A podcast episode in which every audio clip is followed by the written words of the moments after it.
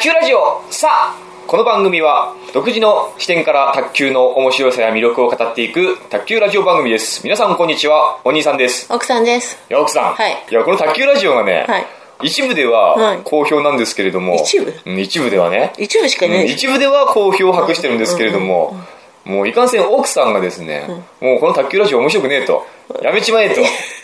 そういうふうにボロクソに言ってるので、はい僕はもう卓球ラジオをこの番組で話す自信を失ってるんですよ。あそう何をもう話していいかわからない。ああ何を話したってどうせあなたは面白くないって言うから、卓球の話そんなことは。ないですよそんなことあるじゃないですか。楽しいですよ楽しくないすごい楽しいあなたこれ終わった後にいつも何も面白くなかったって言うじゃないですか人として もうそれがね辛くてしょうがないあそうね、うんまああのー今日も卓球ラジ オを始めていきたいんですけれども、はい BS ジャパンっていうチャンネルでですねはいん今月の4月7日かな、うん4月7日土曜日土曜日の夜10時から、はい卓球ジャパンっていうねへえ番組があるんですかあるんですよへえ始まったっていうかこれはなんかリニューアルされて1時間番組もともとどうだったのか分かんないんですけどももともともっと時間の短い番組だったのか、僕その時は見てなかったのでその前身の番組は見てないので分かんないんですけども、その4月7日からリニューアルされて1時間っていうしっかりとしたへえ枠の中で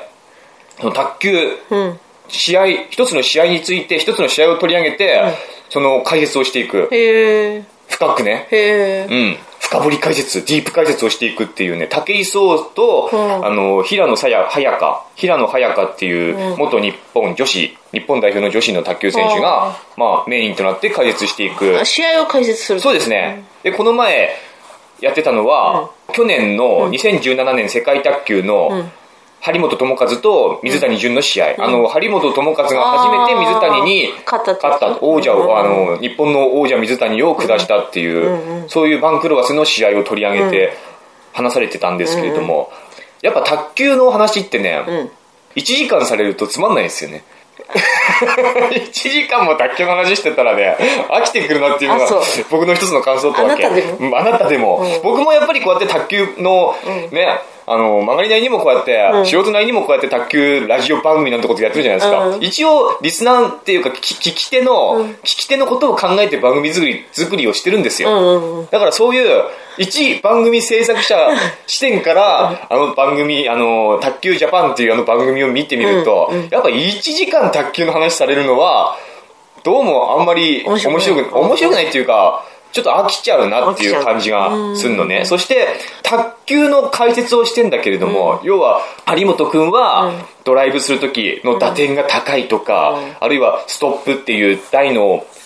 あのネットの手前っていうか短くつく技術の技術のタイミングが遅くて相手のその打つタイミングを狂わせるみたいなそういう解説をしてんだけどもこれは卓球やってる人はなんとなくわかるけれどもやってない人にはどうもいまいちやっぱ伝わらないだろうなって思うわけえだって卓球やってる人のための番組でしょまあそうなんだろうけども、卓球やってる人だったら、あの解説見ても大して、うん、そうだよねぐらいしか思わないと思うんだよね。うんだから、卓球、武井壮っていうのはあんまり卓球やってないですから、うんうんまあ、ある程度知ってるんだけども、そこまで詳しくないのよ。だから、おそらくあの番組のコンセプトは、卓球やってない、あんまりわかんない人にもわかりやすく、深く解説していくっていう、多分そういう番組なんだけれども、やってない人にはやっぱわかりづらい。うんだろうし、で多分本人たちも、僕やっぱ番組作ってる側の人間だから わかるんだけど雰囲気がわかるんだけども本人たちも喋りながら、喋ることもねどう伝えていいかわからない感が出てるんだよ、でどう伝えたらいいかわかんないけども、とにかくこの番組を盛り上げなくちゃいけないなっていう雰囲気がすごく伝わる、そうなると、その出演者っていうのはどうしてもテンションだけが上がっていくんだよね、あまあ、そうこの番組も同じですよどう話していいかわかんない時は僕のテンションだけが上がっていってあなたがどんどん沈んでいくみたいなあ結局テンションを上げて盛り上げるしかなくなるわけ、うんうんだから内容が薄くなっていくんだよねなるほどねまさしくこの番組もそうですけどもそうだね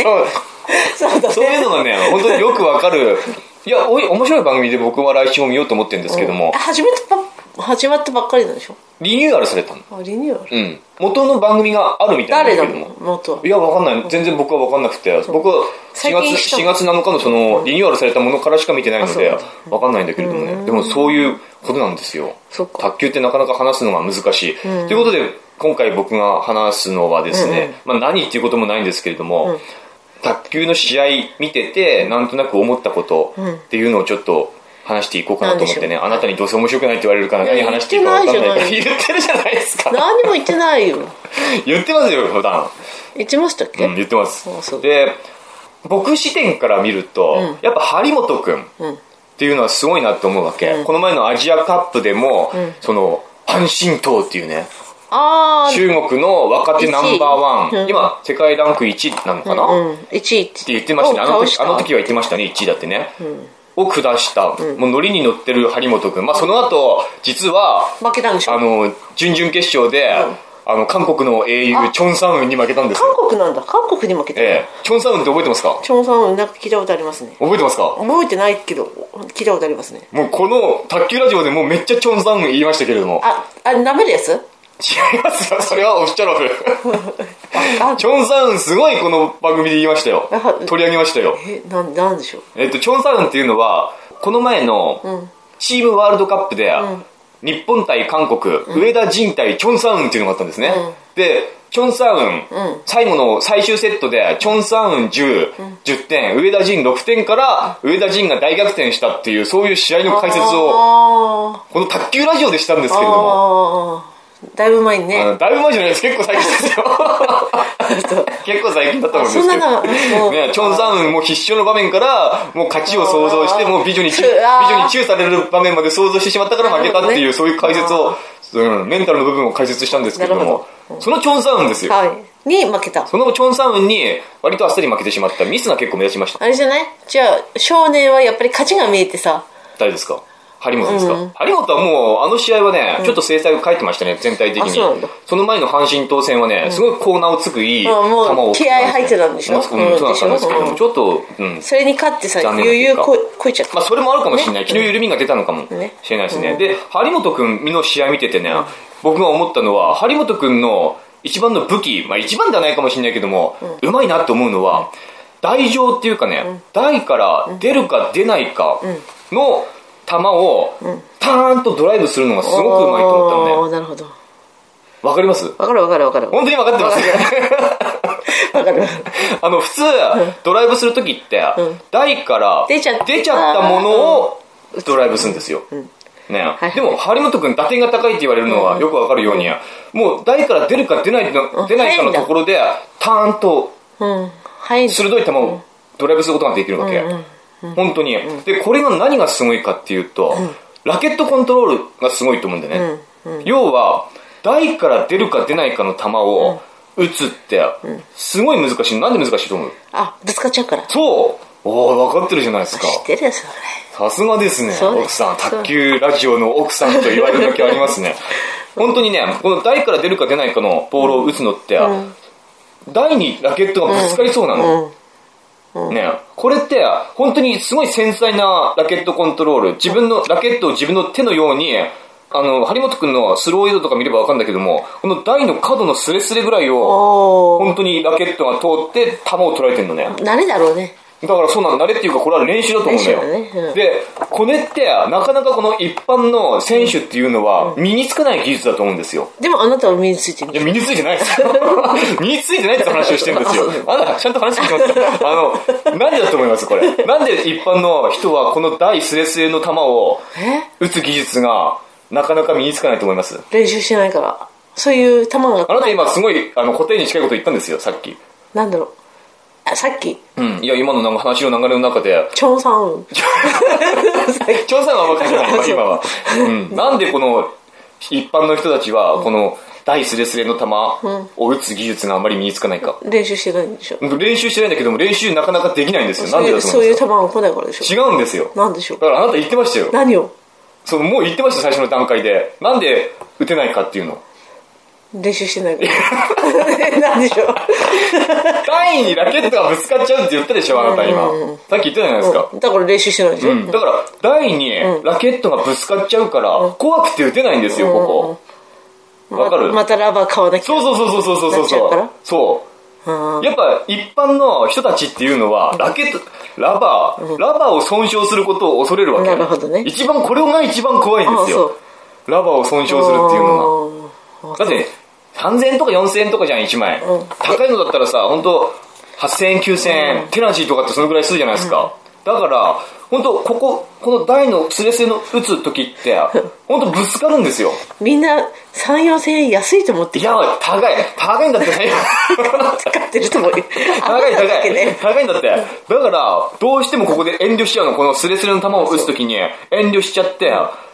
空振りが多くなっちゃうのねでもここでこのぶつかるのを恐れないでこれを打っていく練習をするとボールタッチとかラケットコントロールっていうのが多分身につくと思うんだよねでやればいいじゃないも古いラバーでやればいいじゃないいやー古いラバーでもねなんかけ怪我するのも怖いしねここにそれダンってぶつかってさそんなこと言ったらラケットが飛んでいくのも怖いし何にもできないじゃんだから言ってしまえばその張本君に限らず、トップ選手っていうのは、そういう何枚もこうラケットを傷つけたと思うし、もうラバーも傷つけたと思うしラケットそのものもね、損傷したり自分も手痛くしたりとかってしてきたと思うんだよね、そうしないとあのぐらいのラケットコントロールっていうのは身につかないと思うのあそうなんだうん、あそうなんだだだから練習すればいいじゃんからできないんだってこのしろってこれはね、本当ラバー、新しいラバーとかさ、買ったばっかりの、貼ったら、貼ったばっかりのラバーとか傷ついたらもう、それでショックなんだよ。だから古いやつでやればいいいじゃんやいやいや、だって古いやつでやったらちょっと違うもん、やっぱ感覚が。ほらねいい感覚がわけ違うの、感覚が。やっぱ新しいラバーでやらないと。ああ言えばこう感い覚がう違う。 で、あの、つっつき、ね、試合見てるとよくわかるんだけども、つっつきやるするときもね、フォアつっつきがよくわかるらしいんだけども、つっつくときにね、よく、ポンってこう、テーブルに当たってる音が聞こえる。ああそうなんだあよく聞いてみてください。ポンってこうテーブルに当たってんですよ。で、テーブルって台ね、台に当たってんの。そのぐらい勢いよく、強く切ってるわけね。ね、そのぐらいの気持ちでやんないと、やっぱ強い回転をかけれないし、鋭い球も返せないっつうわけなんだけれども、このゴンっていうのだって、ラケットやっぱ傷つくじゃないですか。で、ラバーも、あの、あね言ってるから痛めるじゃない。あなただけだよ違う違う違う、みんなそうなんだって。だからそれを恐れてるからなかなか思い切ったプレー、思いじ切っゃあた。テニスプレイヤーはさ、うん失敗した時にさラケット放り投げてんだから、あの、の人たちはお金持ってるからいいけども、だから一般の人はできないんだって、そういうことが。いやトッププー、レイヤーはもうラケット傷つけても、ラバーが損傷しても、とにかくその自分の技術の向上っていうのが大事だから、ね、すぐ、すぐもう手なじとかすぐ張り替えちゃうんだから、8000も9000もすぐそうわけねすぐ張り替えちゃうの。あいつは金持ってるから。 僕は金ないから、うんスポンサーついてるからああなただっすてぐあなただって、あれじゃんすぐ貼って貼ってないですよ。大事に使ってますよ。 3ヶ月ぐらいででも大体3ヶ月4ヶ月ぐらいは使うそうのでしょでもそんなゴンゴンゴンゴンやったりさ、あのラケットのあの台にぶつけたりするともう 1, ヶ月も持たないんだって本当にすぐダメになっちゃうんだから気になるじゃないですかちょっとした傷とかも気になるじゃないですか神経質だからああそうねえだからもうあのラバーのじゃあ先頭が跳ねたらもう色塗ってますもん僕こうやってあそううん黒とかこうやってあのスポンジ見えちゃったらねス本当ポンジ見えちゃったら黒く塗ったりさ赤のだったら赤こう塗ったりしちゃって本当そんなことしてんの見栄えが悪いからあそうだからそのぐらいのやっぱラバーとかラケットとかに気を使っちゃうからなかなか一般ユーザーは、あの一般プレイヤーはあのボールタッチラケットコントロールその微妙なところね、の感覚がなかなか身につかないのねうん、でトッププレイヤーはお金持ってるからスポンサーついてるからやってもうラケットもラバーも、どんじゃんじゃん取り替えるからあそうきっとね多分だけども多分ね ああやって思い切ったプレーを日々練習して、いっぱいラケットラバーを痛めて、うんやってんうのん技術を向上させてるんだなっていうふうにあそう僕は思うのです、うんっていうぐらいのディープな解説はどうでしょうかえー、これ解説 解説なの、これはでも一般プレイヤーの実情ですよ、いいじゃないこのういう感じなんですねいいじゃないいいじゃない練習す練習すれば練いい習できないじゃんだから ここがこのスレスレのところがねああそううんってことなんですねはいわかりました、はいであのもう一つ思ったのがね、半神刀って例えば張本君が倒した半神刀、ルーチンルーティンっルーティンうんてわかるでしょあわかるのよ五郎丸からなんかちょっあーとルーティそンの言葉が出てきて、今一般にこう浸透してますけれども、ルーチンワーク、スポーツ選手でわやる,、やる一連の動作みたいなね、なんかやる時の一連の動作みたいなのをはいルーチンって言いますけれども、五郎丸はなんかこうニンニンってやりますよニンねニンあのキックする時にね、はいはいあれで卓球にもあるって知ってましたあ知らないあるんですよ誰がやるのいや結構みんなそれぞれ細かいところでやってると思うんだけれども、一番わかりやすいのが僕は半身刀だと思うのねああ阪神と特にやっぱサーブをする時っていうのが一番ルーチンが出やすいああそううんで球を転がすとかそうですね球をこう手のひらでまずサーブするまでにこうこうラケットにこう球をついたりとあーあーあか123ってやってからサーブするとかね、うんうんそれはいいんだ。いいんです、いいんです。で、阪神党はね、もう、必ずと言っていいほどやるこ、やるんですね。必ずと言っていいほど阪神党はサーブするときに、タンタン、タンタン、タンタンとこう、なうん、こんな風に3回球うをん台の上でついてからサーブ出すんですそよ。れはなんで、うん、ルーチンですよね。あ僕もあるんですけれども、なたは何サーブするときに、僕はバックサーブをするときに必ず床に2回つきますね。うん必ず2回こうラケットのこの裏っていうかラケットで球をこうつきながら2回こう床にやるんですで、よ。玉どっかに行っちゃっでて。 そうそうそうそうそう。で、あの、足とかに当たって球とかいっちゃって、おとととってなるんですよ。 ごめんごめんごめんってなって、ななるじゃないですか。すると、もう、もう一回できなくなる。なんかあそう気持ち的に、もう一回できなくなるわけ。 いいじゃない、もう一回やって、またでも玉どっかすぐすに。ぐやらなくちゃいけないような気がしちゃう。そうするとなんか、ケツの締まりが悪くなるの。なんかわかんないけども、あいそうつもやってることができないでやると、なんか、お尻がムズムズする。なあんそうか出てきそうになる。あ出てんじゃんなんか出てきそうになる、お尻がだから。だからちょっとその時にサーブミスと、サーブミスとか、その3球目攻撃につながれなかったりとか、ちょっと気持ちが落ち着かないようになるんでねあ。そういつものそういうルーティン、2回球をつくっていうあ床にね、僕はバックサーブの時は。で、フォアサーブの時はやっぱ、こう、コンコンコンコンってこう、コンコンコンコンってこう、あの、台の上で、あの、頭を転がしてから構える。ああ、なるほど。これはみんな大事にしますけども、で半身とはトンあトントントントントントンとこれ3回ついてからやるこれやらないとやっぱり半身とも多分なんかお尻から出てきそうになるんだと思うんですようん、それは自分になんかこう言い聞かせみたいな。言い聞かせっていうかやっぱ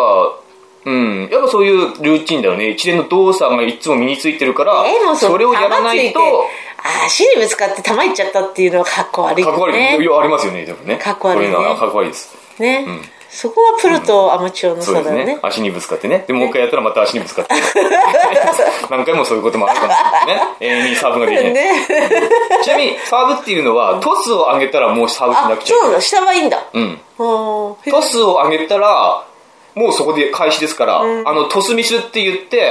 トスが全然自分が上げた上げようと思ったところと全然違うところに行っちゃって、打てなくってもう一回掴んじゃったらもうこれは相手のあセそうンなんスでだすへえ厳しいね、厳しいですトスを上げない限りは何をしてもいいんですあそうなんだへーうん足にボール当てて転がしてもいいんですへえ、あそうなんだそれで得点になったらもう厳しいですよへね、えなるほどそういう世界ですね世はい界っていうのは、ははいこういうルーティンっていうのがね、あるんですいなるほどわ、かりますうるさいからそういう感じ、はいいい話でしいいたね話でした 本当かよって今回はどうでしょうかやめた方がいいですか卓球ラジオいや それはあて私が言うことじゃないあれあなたが言ってるじゃあないれであすんまかりふ増えてないでしょ聞いてる人うんいや減ってもないですよ 増えてもないけど減ってもないですよ 初めから特に初めか、増えてないから らうんもともと初めからはそうですねあそっかはい、じゃあいいんじゃないいいんですかそれからあれでしょ5月入ったら卓球忙しいでしょ今月入ったら卓球忙しいです、ね、仕事してられないでしょ仕事してられないナイター卓球っていうのが始まりますけれども、ねどうしましょう今ね年も一生懸命、